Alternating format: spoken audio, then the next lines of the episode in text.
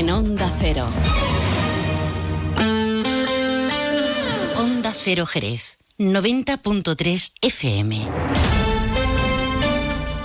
Saludos, buenos días. El ayuntamiento no descarta modificaciones de cara a la próxima Feria del Caballo. En estos días, informan desde Cultura y Fiestas, están protagonizando reuniones con los actores implicados de cara a consensuar la estructuración del plano para este año 2024. Sobre la mesa clásicos como el botellón en el Ontoria, la música y el volumen permitido, las casetas discoteca o la indumentaria, el decoro y la morfología en el paseo de caballos y enganches. Ahora se lo contamos con más detalle. Es jueves es 1 de febrero, estamos estrenando mes. A esta hora tenemos cielo parcialmente nuboso. El termómetro marca 8 grados en el centro de Jerez. Hay otros asuntos de actualidad que ya les avanzamos en titulares.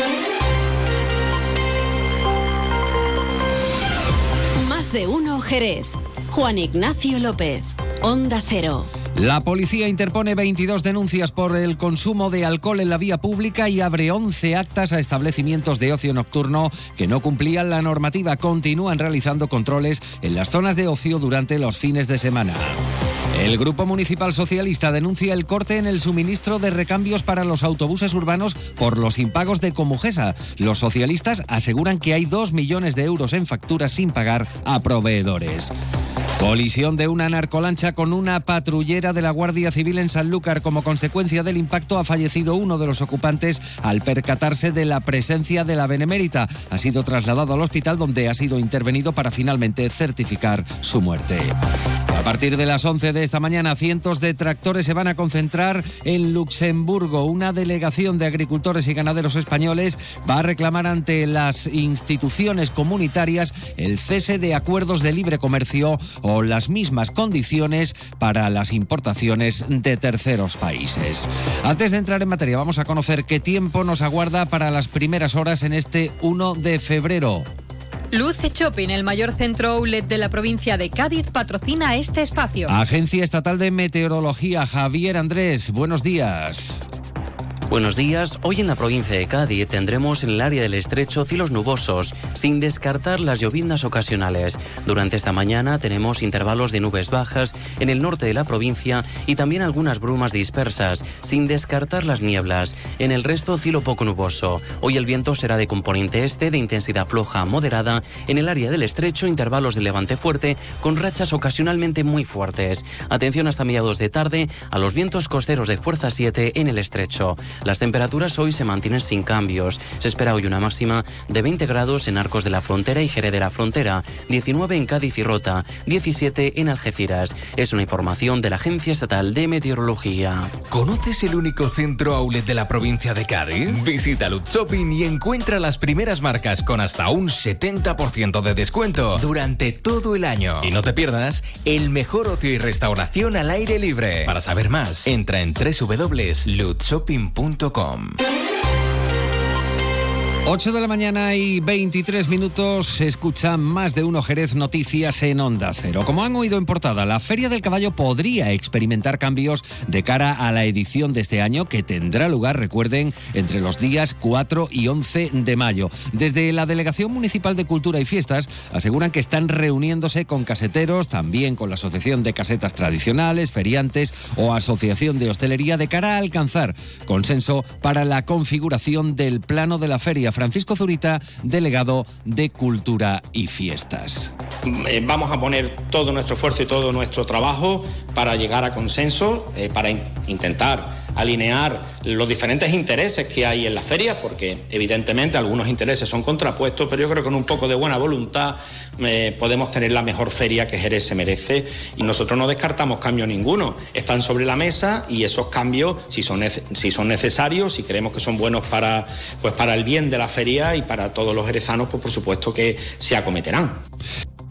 Cabe recordar que al término de la feria del año pasado, la Asociación de Casetas Tradicionales remitió una serie de puntualizaciones y peticiones al ayuntamiento de cara a futuras ediciones. Por ejemplo, más control de la música, incluyendo el estilo y el volumen permitido, el botellón, la mejora en el paseo de caballos, indumentaria y enganches. Escuchamos a todos, vemos las propuestas de todos, analizamos cuáles son las, las que se pueden aprovechar desde luego para el bien de todos. Estamos en un proceso ahora mismo trabajo intenso eh, a todos los niveles.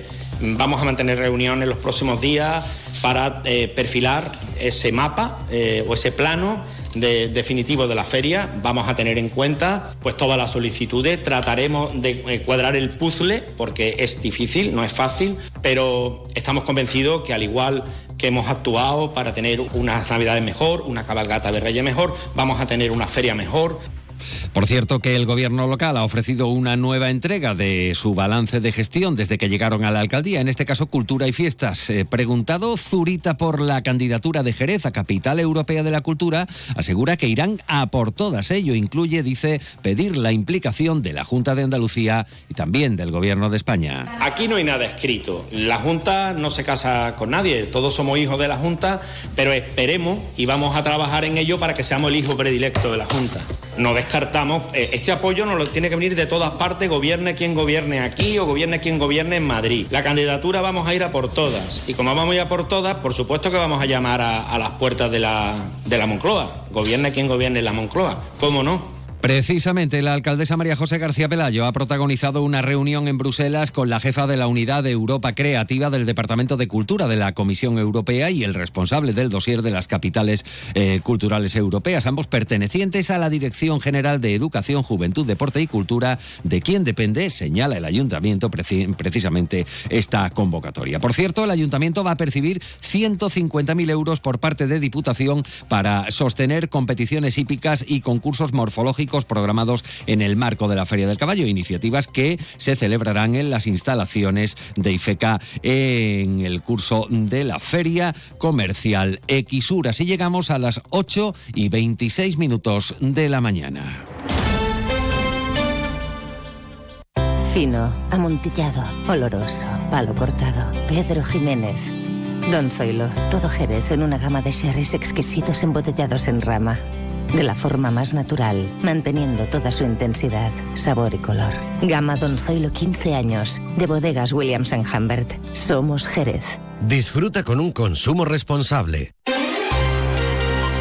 8 de la mañana y 27 minutos. Vamos ahora con política municipal. El Grupo Municipal Socialista denuncia que Comujesa tiene cortado, dice literalmente, el suministro de recambios de materiales para el taller del servicio de autobuses urbanos. Aseguran los socialistas que las empresas suministradoras han comunicado que no van a abastecer más material ni piezas si persisten los impagos. Desde la bancada del PSOE catalogan la situación como extremadamente grave al no poder, dicen, atender el taller eh, del servicio de autobuses las averías de los distintos vehículos. Apuntan que algunas empresas llevan casi cinco meses sin cobrar. José Antonio Díaz, portavoz socialista. El gobierno de la señora Pelayo sigue sin pagar a las empresas suministradoras de los recambios de pieza para los autobuses urbanos de Jerez. Está poniendo en riesgo a los conductores, a los peatones, a los ciudadanos en general. La situación es alarmante, ya que la deuda alcanza casi los 2 millones de euros y está poniendo en riesgo a 1.500 trabajadores, la sostenibilidad de la empresa y está provocando la causa de disolución automática de Comujesa.